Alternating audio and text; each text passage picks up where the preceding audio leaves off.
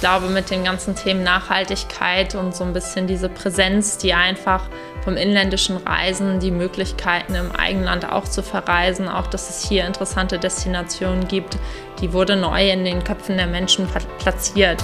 Und auch das ganze Thema Workation, verlängerte Wochenenden. Ich glaube nicht, dass das abflachen wird, sondern dass es auch uns in Zukunft ähm, vielleicht noch stärker begleiten wird. Heute zu Gast im Elevator Podcast Lea Sophie Zwoch, Consultant bei MAP Hotels.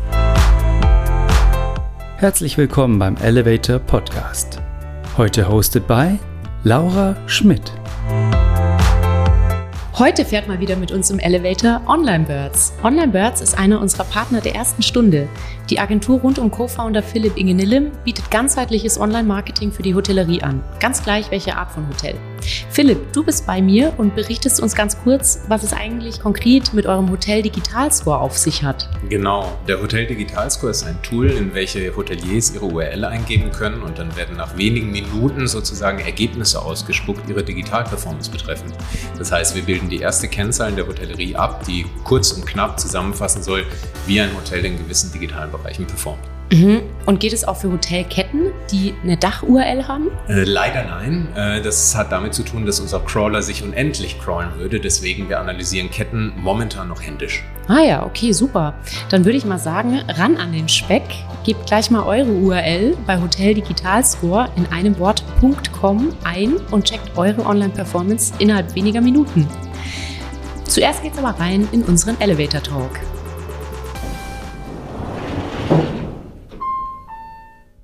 Herzlich willkommen, liebe Lea. Vielen Dank, vielen Dank für die Einladung. Ja, schön, dass du heute mit uns im Elevator fährst. Ähm, wir haben ja immer eine kleine Einstiegsfrage zum Thema Elevator. Gibt es äh, einen Lieblingselevator, den du hier in Berlin hast? Wir sind ja gerade in Berlin. Gibt es irgendeinen Fahrstuhl, der dich so begeistert? Ein Lieblingselevator. Jetzt muss ich nachdenken. Man war ja auch in letzter Zeit nicht so oft unterwegs.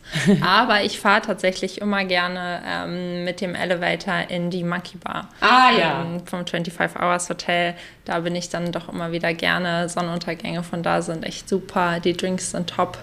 Ähm, und das ist ja auch nicht so weit von uns hier vom Büro. Also das ein oder andere Afterwork haben wir uns dann auch schon mal dahin aufgemacht. Sehr gut. Und dann wird die Fahrt im Elevator genauso zum Erlebnis wie jetzt hier unser gemeinsamer Talk heute. Und ähm, bin gespannt. Ja, heute wird es äh, bei uns in unserer Fahrt äh, darum gehen, was eigentlich Ferienhotels in, in Südeuropa ausmacht. Ähm, können wir da in Deutschland irgendwas äh, lernen davon oder ähm, braucht es das überhaupt? Und bevor wir aber ins Thema einsteigen, noch ganz kurz, Lea, zu dir. Du bist Consultant bei MRP Hotels. Erzähl doch mal ganz kurz, was ist hier deine Rolle ähm, als Consultant und ähm, was macht MRP überhaupt? Ja, sehr gerne. Ähm, ja, MRP Hotels, wir beschäftigen uns ja eigentlich von morgens bis abends äh, mit, der, mit dem Hotel, äh, mit der Hotelimmobilie, mit dem Hotelbetrieb. Alles eben dabei von Kunden aus äh, dem Investorenbereich, ähm, aus, aus dem Immobilienbereich, Banken sind dabei, aber auch Betreiber, groß, klein. Mhm. Bei mir liegen auch ganz unterschiedliche Projekte von klassischen Feasibility-Studien, ähm, im Moment ganz viel Ferienhotellerie, mhm. ähm, passend zum Thema. Mhm ähm, was da auf dem Tisch liegt. Du beschäftigst dich mit dem Thema Ferienhotellerie. Da hast du jetzt auch gute Einblicke in den südeuropäischen Raum bekommen in letzter Zeit. Äh, wir unterhalten uns ja so ein bisschen heute ähm, über die Länder eben wie Griechenland, Italien, Spanien und so weiter. Und äh, ja, also jeder verbindet damit natürlich irgendwie Sehnsucht, Palmen, Meer. Was fällt dir grundsätzlich äh, zu den Ferienhotels ein in Südeuropa? Also du als Spezialistin, ähm, was können die, was zeichnet sie aus?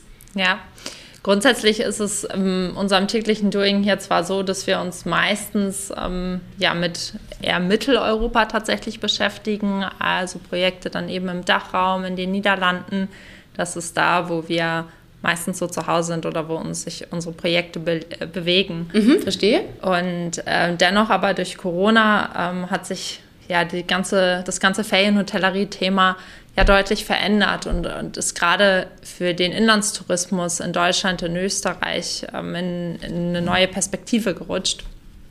Und wo wir eben auch gesehen haben, dass der Tourismus sich eben verändert hat, da die Reisenden sich jetzt neue Ziele suchen mussten, wenn es dann auf einmal schwierig oder unsicher war, dann über die Grenzen hinweg zu verreisen, ins Flugzeug zu steigen, mit den Quarantäneregelungen, mit Einreisebeschränkungen, dass man sich dann doch eher auf den Inlandsmarkt oder auf den Nahmarkt, auf erdgebundenes Reisen konzentriert hat. Mhm. Terran, wie man es ja auch nennt heutzutage. Terran ist Reisen. Genau das hat einen ganz neuen Stellenwert erfahren. Und vorher diejenigen, die dann äh, vielleicht dann häufig nach Südeuropa gereist sind, in die Türkei, nach Spanien, das aus unterschiedlichen Gründen in den letzten zwei, ein, zwei Jahren nicht umgesetzt haben, sondern ähm, dann im deutschen Raum vielleicht eher geschaut haben. Mhm. Und ähm, was wir jetzt oder gemerkt haben, ist eben, wo, wo sind die Unterschiede oder was wurde vielleicht in Deutschland eben vermisst? Warum ist mhm. man vorher oder warum möchte man immer noch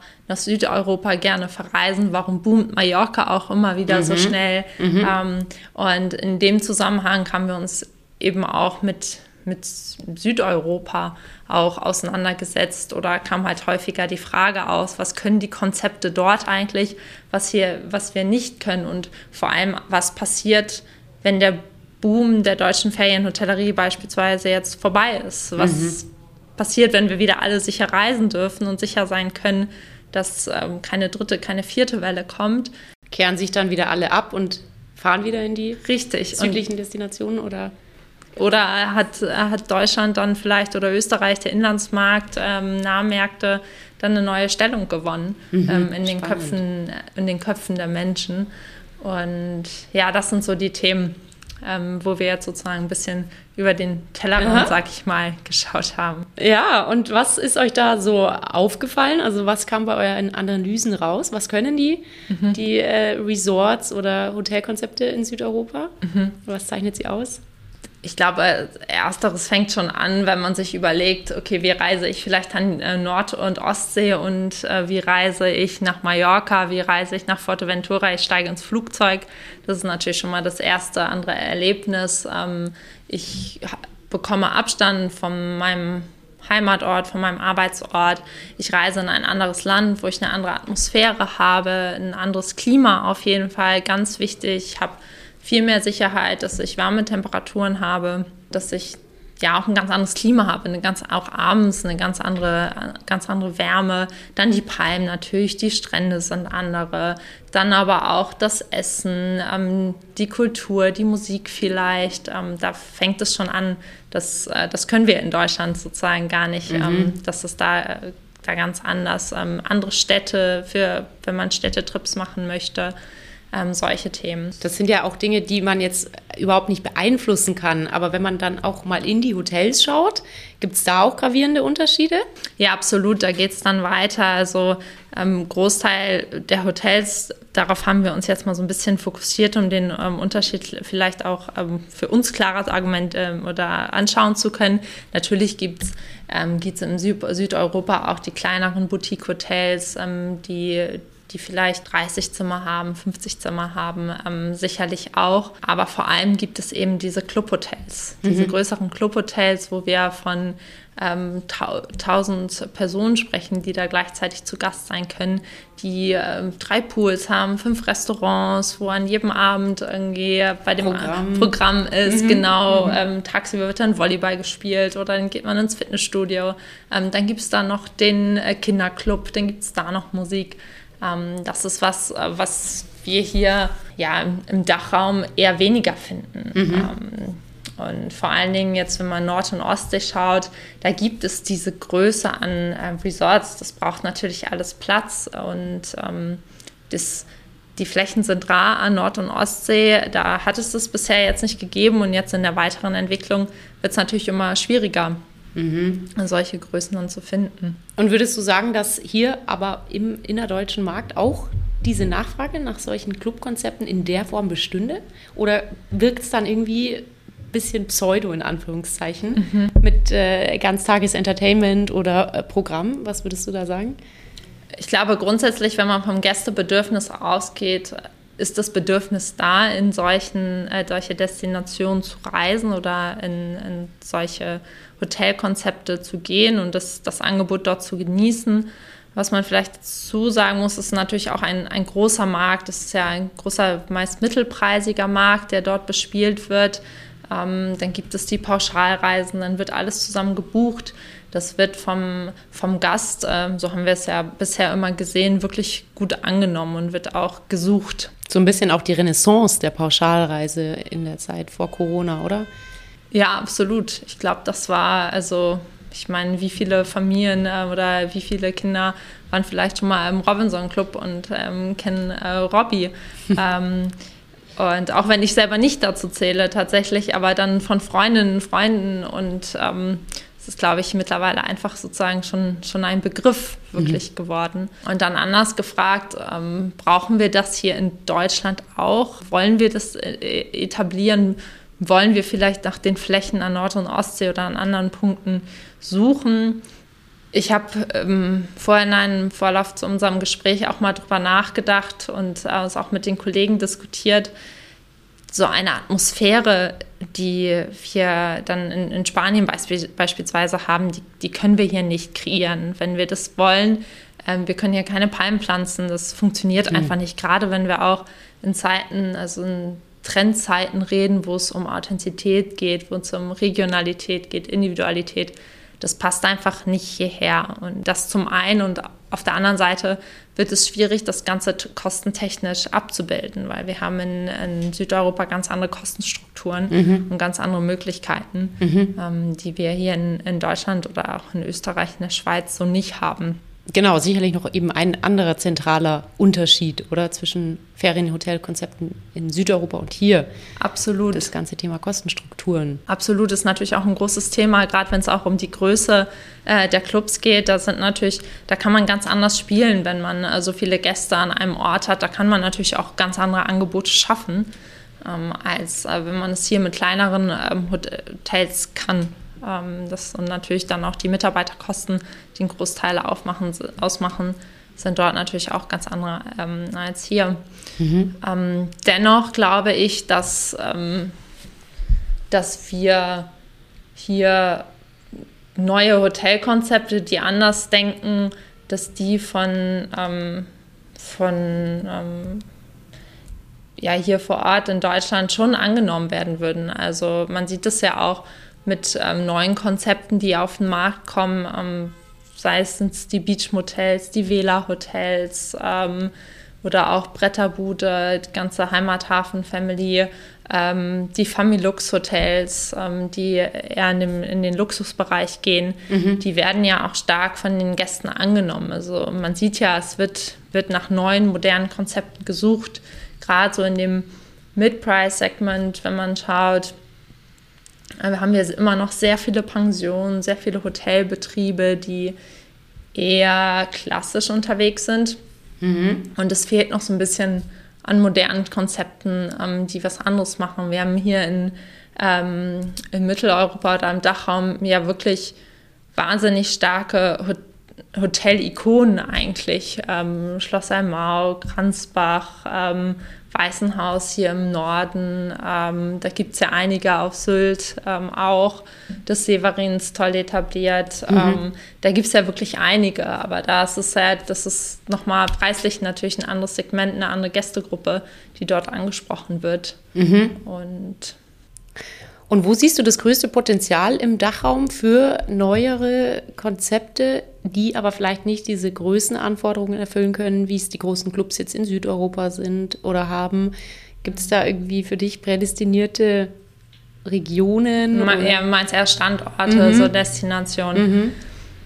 Ich glaube, da hat, ähm, haben wir hier in, in, Deutschland noch ganz, ganz viel Potenzial. Ich meine, das sind so unterschiedliche Regionen oder Destinationen auch, ob ich jetzt unten eher ähm, Bergpanorama habe oder oben ähm, das Wattenmeer ähm, an, der, an der Nordsee, da ist, glaube ich, der Spielraum wirklich groß. Wir haben auch hier um Berlin herum, haben wir auch die Mecklenburgische Seenplatte, wo auch viel passieren kann noch, ähm, wo auch natürlich, wie du schon sagst, noch mehr, mehr Raum da ist, auch für größere Sachen zu entwickeln, wobei die Frage ist, ja, wollen wir das überhaupt? Brauchen wir das? Ähm, passen da nicht auch andere spannende Konzepte hin, die sozusagen den, den Zeitgeist, ähm, Zeitgeist treffen? Mhm.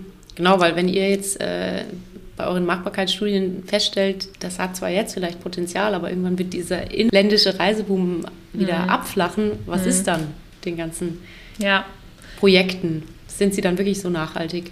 Meiner Meinung nach ja ich glaube, mit den ganzen Themen Nachhaltigkeit und so ein bisschen diese Präsenz, die einfach vom inländischen Reisen, die Möglichkeiten im eigenen Land auch zu verreisen, auch dass es hier interessante Destinationen gibt, die wurde neu in den Köpfen der Menschen platziert. Und auch das ganze Thema Workation, verlängerte Wochenenden. Ich glaube nicht, dass das abflachen wird, sondern dass es auch uns in Zukunft ähm, vielleicht noch stärker begleiten wird, und vielleicht auch eben gerade durch diesen Mangel, dass wir eben hier vor Ort nicht die jungen Konzepte haben, ähm, die sozusagen die, den Ansprüchen der jungen Reisegruppe erfüllen, dass es dann auch in, in Zukunft noch weiterhin Relevanz haben wird. Mhm. Und äh, erkennt ihr da schon gesteigertes Interesse auch auf Investorenseite? Absolut, absolut. Das hat sich auch durch Corona. Es hat sich vorher schon ein bisschen angebahnt, weil man gesehen hat, die Betriebe werden immer professioneller. Ähm, die Saisons werden auch immer länger, je nachdem, wie man natürlich den Betrieb auf, ausrichtet, was man so anbietet. Aber gerade durch Corona, wo die Stadthotellerie so ein bisschen in den Hintergrund rückt, merkt man auch, dass die ähm, auch institutionelle Investoren sich mit der Ferienhotellerie vertraut machen wollen, dass da viel, viel entwickelt werden wollen, dass die auch versuchen wollen, neue Produkte in ihr Portfolio zu bekommen, das Risiko ein bisschen zu diversifizieren. Und da bestehen auf jeden Fall neue Chancen jetzt. Und ähm, da merken wir auf jeden Fall verstärktes, verstärktes Interesse. Absolut. Und aber so die Zahl dieser neuartigen Konzepte, die dann auch dieses Interesse der Investoren trifft, ist relativ gering verhältnismäßig oder gibt es da jetzt echt schon viele Vorstöße? Du meinst jetzt an so neuen Konzepten, genau. die sozusagen den Bedarf der Investoren mhm. erfüllen. Mhm. Oder ist da noch ein relativ große Gap? Es ist, glaube ich, es ist so ein Pool, aus dem man da aktuell noch fischt, ähm, weil natürlich die ganzen familiengeführten ähm, Betriebe, die eher kleiner sind, die rücken dann natürlich in den Hintergrund. Da, die sind weder an den Investoren interessiert, noch die Investoren an, an denen. Aber man sieht schon, dass da immer mehr Konzepte auf den Markt kommen, ähm, die vielleicht im, im Norden an Nord- oder Ostsee starten und dann vielleicht runtergehen an Tegernsee oder andersrum. Also da kommt immer schon eins nach dem anderen so ein bisschen hervor. Wir haben auch Stadthotelkonzepte, die, ich habe vorhin das 25 Hours hier angesprochen, die jetzt auch auf Mallorca ja ihr äh, Bikini Island Resort haben. Also diese dieser Spannungsbogen äh, wird, glaube ich, in Zukunft noch häufiger gebaut äh, werden. Mhm. Ja. Oder gespannt werden, vielmehr. Wahrscheinlich beides, ja. Ja. beides ganz gut. Und ähm, aber wenn wir jetzt nochmal zurück ähm, zu den, den südeuropäischen Ferienhotels und Konzepten gehen, ähm, also das zu versuchen zu übertragen, macht überhaupt keinen Sinn, oder? In Stichwort Authentizität, Stichwort äußere Gegebenheiten, die man einfach überhaupt nicht beeinflussen kann. Wie sollte denn dann das Ferienhotelkonzept der Zukunft bestmöglich so im Dachraum aussehen? Was, was würdest du sagen? Das ist eine gute Frage. Ich, vielleicht äh, vorher noch, um auf sozusagen deinen ersten Teil der Frage einzugehen, was können wir eigentlich von denen äh, lernen oder gibt es da was, was wir vielleicht mitnehmen können? Ist, glaube ich, auch so ein Thema, was wir in den letzten Monaten, im letzten Jahr schon gelernt haben, ist, die Fläche des Hotels flexibler zu nutzen, neue Angebote zu schaffen, flexibler zu sein, Außenflächen zu nutzen, zu gestalten, ob es jetzt irgendwie die Decke ist oder der Heizpilz, aber da einfach kreativer zu werden. Ich glaube, das ist so ein bisschen das Schlüsselwort für alle Hoteliers, so ein bisschen auf Veränderungen reagieren, auf veränderte Gästebedürfnisse reagieren und einfach nicht, nicht stehen zu bleiben. Mhm. Und ähm, da eben weiterzudenken, was man vielleicht schon mitnehmen könnte, die in, in Südeuropa, dann gibt es vielleicht den spanischen Abend, dann man macht, dann äh, macht man hier vielleicht auch den Weinabend, aber dann eben mit regionalen Wein oder ähm, Lesungen. Auch für solche Themen ist der Gast oder für das qualitätsbewusste Reisen, ähm, was wir aus eigenen Erfahrungen, aus Gesprächen mitgenommen haben, viel, viel offener geworden. Mhm. Und es wird dann vielleicht doch eher die Champagnerflasche bestellt mittlerweile als die Sektflasche. Also dieser Genuss ähm, hat einen neuen, neuen Stellenwert gewonnen und äh, so glauben wir, wird auch, wird auch in Zukunft so bleiben. Mhm. Ja, wie sollte so das perfekte neue Hotelprodukt aussehen? Ähm, ich glaube, das eine gibt es, glaube ich, nicht, ja. weil wir sind alle so unterschiedlich. Wir haben alle ganz andere Bedürfnisse, reisen zu wollen. Ähm, ob es jetzt irgendwie das laissez-faire, entspannte ähm, Mid-Scale-Hotel ähm, ist, wo irgendwie kein Service da ist, aber gute Qualität geboten wird. Oder ob es dann doch eher das, das Surfer-Hotel ist. Was, glaube ich, ganz spannend ist, wirklich an, an Konzepten die auch allgemein gut angenommen werden, die auch von Investorenseite und auch von Betreiberseite ganz spannend sind, ist eben die, die Kombination aus dem Hotel und dann noch Apartments, die auch verkauft werden, wo das Hotel die Apartments mitbetreibt.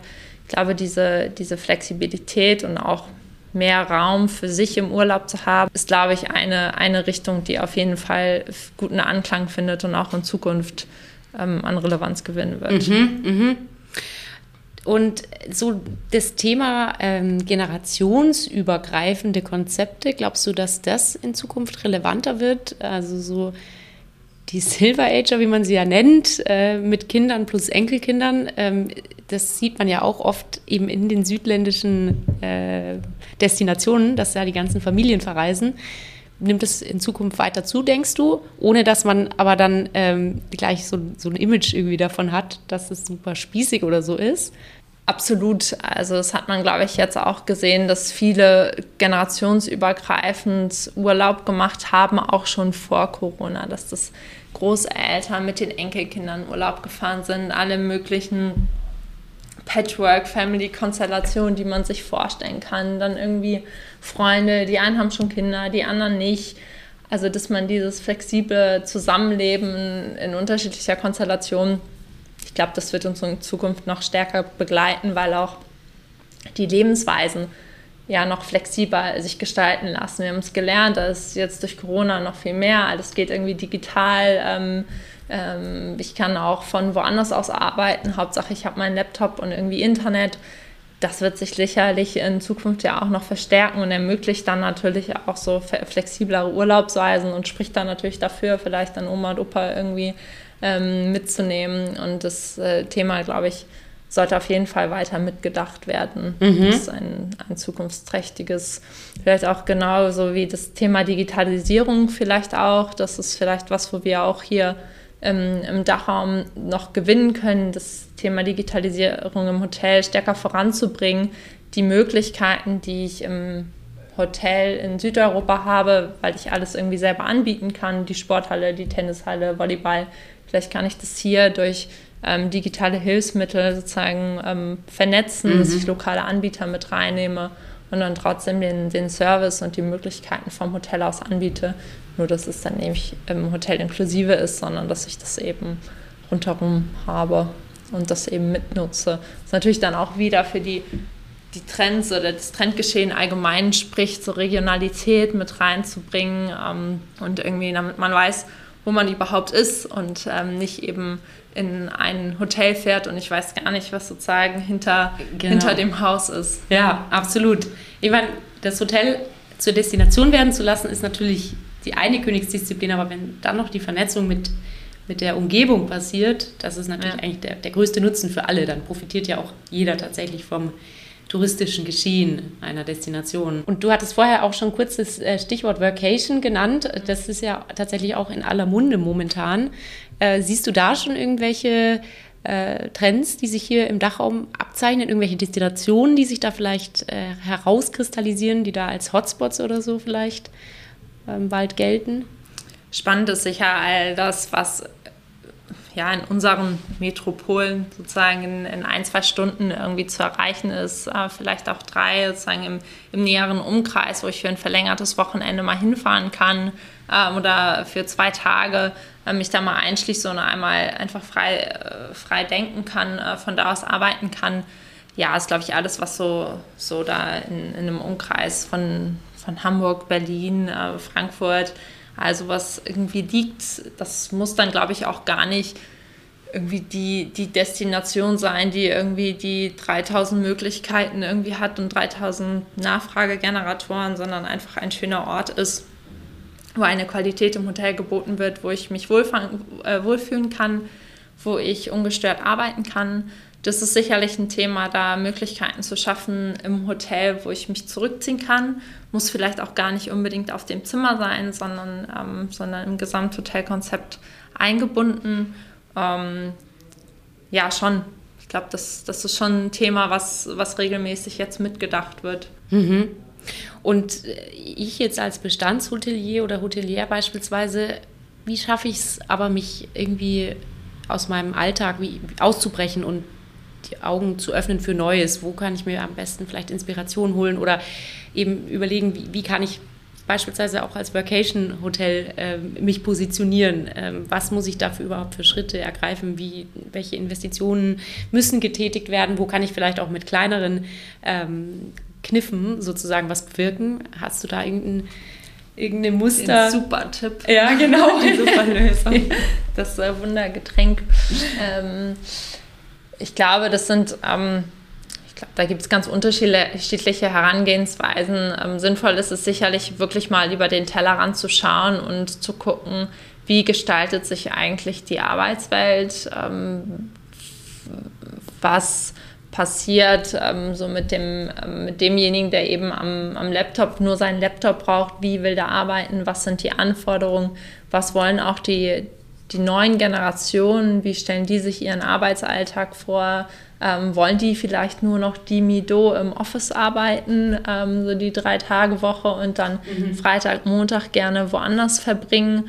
Ähm, da gibt es ja wirklich ähm, die, die lustigsten Konzepte. Ähm, da wirklich einfach mal über den Tellerrand zu schauen, aus sozusagen den, aus dem Hotelblick irgendwie raus und in andere, andere Branchen zu schlüpfen. Man wird es, glaube ich, auch sehen und das zeichnet sich glaube ich, schon so ein bisschen ab, was das Seminargeschäft angeht, wo wirklich die, wenn wir jetzt die großen Messen sind für dieses Jahr irgendwie alles noch irgendwie auf Eis, aber das Seminargeschäft kommt zurück. Ähm, in kleineren Gruppen soll sich getroffen werden, viel halt auch hybrid mhm. ähm, soll stattfinden. Das ist sicherlich ein großes Thema, ähm, wo die Hoteliers sicher darauf achten können, wie kann ich sozusagen technische Systeme in meinem Hotel installieren, sodass ich sowas möglich mache äh, sicherlich von Relevanz. Ähm, ja, und dann vielleicht auch einfach mal ähm, Gäste, Gäste zu befragen, auf die Gäste zugehen, das Feedback einsammeln, ähm, was fehlt, äh, was, was fehlt nicht, ähm, was brauche ich vielleicht auch gar nicht, wo wir denken, ah, jetzt brauche ich hier ähm, irgendwie die super Telefonzelle, irgendwie, wo ich in Ruhe telefonieren kann. Mhm. Vielleicht wird das irgendwie äh, gar nicht äh, so gewünscht. Das ist, glaube ich, jetzt auch so ein Prozess, der sich in den nächsten Jahren dann so abzeichnen wird. Vielleicht nicht nur über den Tellerrand zu schauen, äh, was, äh, was die Branche sozusagen angeht, sondern auch ähm, zu gucken, was so die, die modernen Hotelkonzepte irgendwie in der, in der Stadt machen. Äh, was macht irgendwie so ein Soku, was macht vielleicht so ein Student Hotel. Das mag für das eine passen, für das andere nicht. Es gibt klassische Hotelkonzepte, ähm, die, die, sind, die sind so, wie sie sind und das ist auch gut so. Ich glaube, man sollte nichts, äh, nichts erzwingen, was äh, nicht, zu, mhm. nicht zu einem passt. Mhm. Ja. Ja. Das fällt mir noch dazu ein. Sehr gut. Ja. Liebe Lea, in diesem Sinne, unser Elevator ist am Rooftop angekommen. angekommen. Genau. Und äh, Stichwort, ähm, es muss passen. Ähm, welches Getränk passt zu dir? Was muss es bei dir sein, wenn du jetzt beispielsweise hier in der Monkey Bar angekommen bist in Berlin? Ich in der Monkey Bar angekommen bin. Guter Wein ist immer gut. Okay. Ähm, und dann ähm, Moskau Mule oder so später sage ich dann nicht nein. Sehr gut, okay. Dann vielen, vielen Dank, dass du mit mir im Elevator heute gefahren bist und uns diese spannenden Einblicke gegeben hast. Und sehr, sehr gerne. Danke, dann, dass ich da sein durfte. Na, sehr gerne. Und in diesem Sinne würde ich sagen, Cheers. Cheers. Ja. Vielen Dank fürs Reinhören. Dieser Podcast wurde produziert von elevator.com bei Hospitality Next Work.